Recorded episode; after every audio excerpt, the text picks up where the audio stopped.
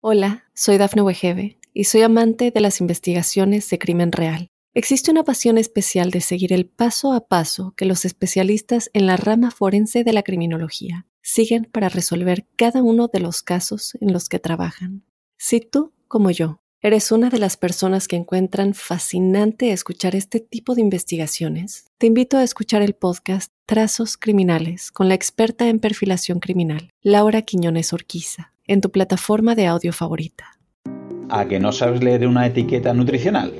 No te preocupes, prácticamente nadie sabe.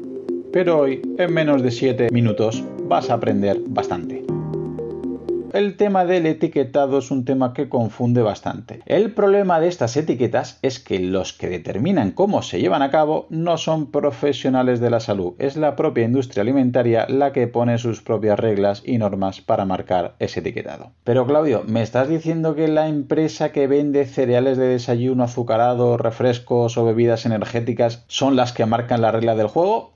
Pues sí, efectivamente, vives en un mundo donde manda el dinero, por lo que su etiquetado resalta lo que la propia industria quiere y está interesada. Tu salud no le importa a nadie. Bueno, a mí sí.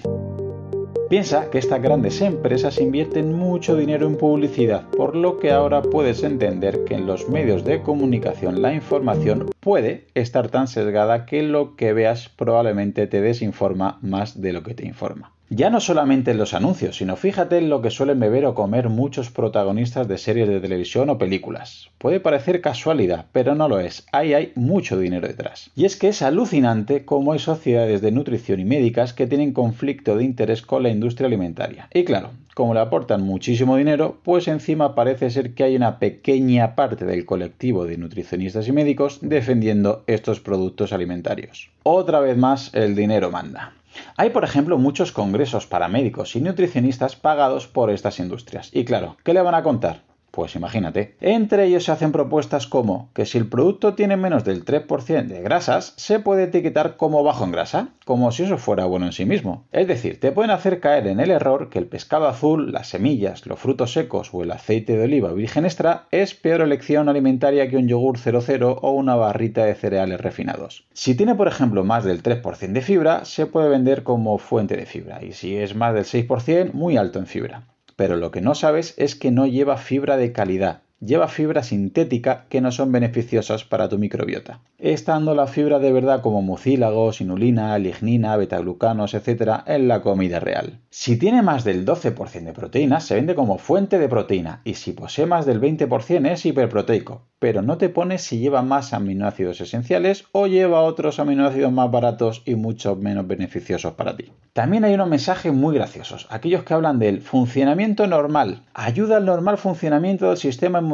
o ayuda a un normal aprendizaje. Y es lo que hacen es añadir a ese producto que venden la parte mínima de un micronutriente en concreto para luego poder poner fuente de vitamina C o fuente de hierro y ya le agregan todos los beneficios que tiene esa vitamina o ese mineral como si fuera beneficio del producto. Te voy a poner un ejemplo para que te quede más claro.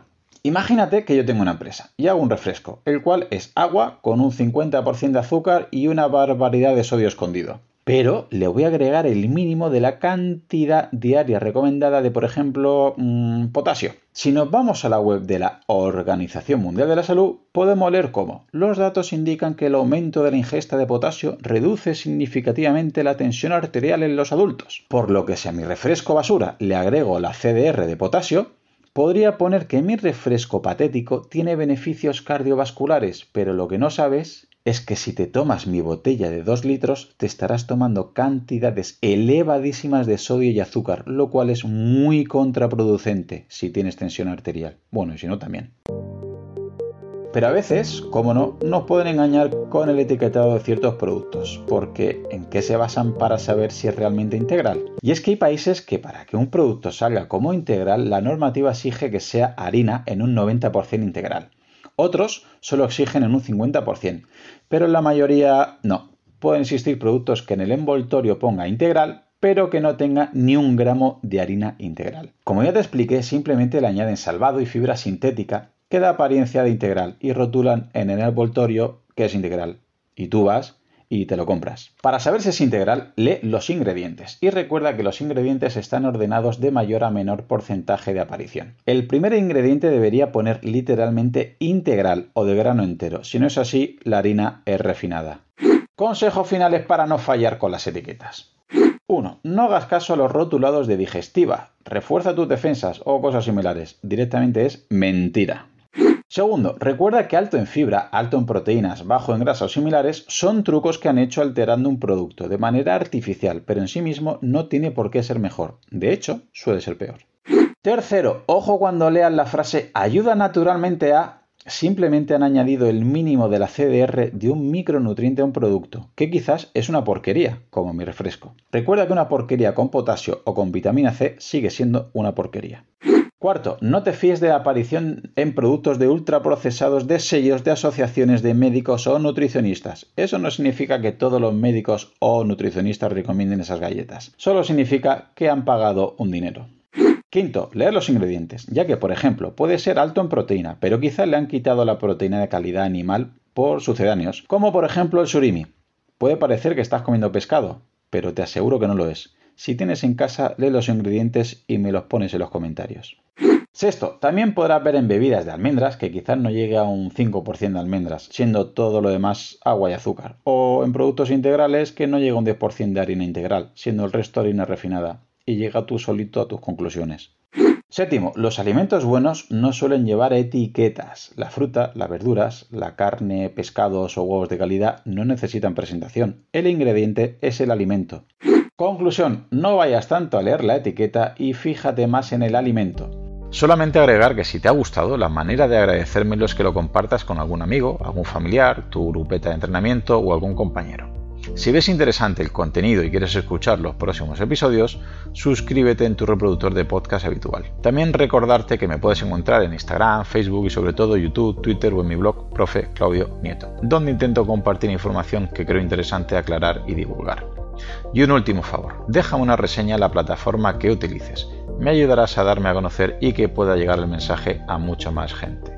Así que con esto me despido, muchísimas gracias por escucharme y te espero en unos días por aquí con un nuevo episodio. Hasta pronto. Hola, soy Dafne Wegebe y soy amante de las investigaciones de crimen real. Existe una pasión especial de seguir el paso a paso que los especialistas en la rama forense de la criminología siguen para resolver cada uno de los casos en los que trabajan. Si tú, como yo, eres una de las personas que encuentran fascinante escuchar este tipo de investigaciones, te invito a escuchar el podcast Trazos Criminales con la experta en perfilación criminal, Laura Quiñones Orquiza, en tu plataforma de audio favorita.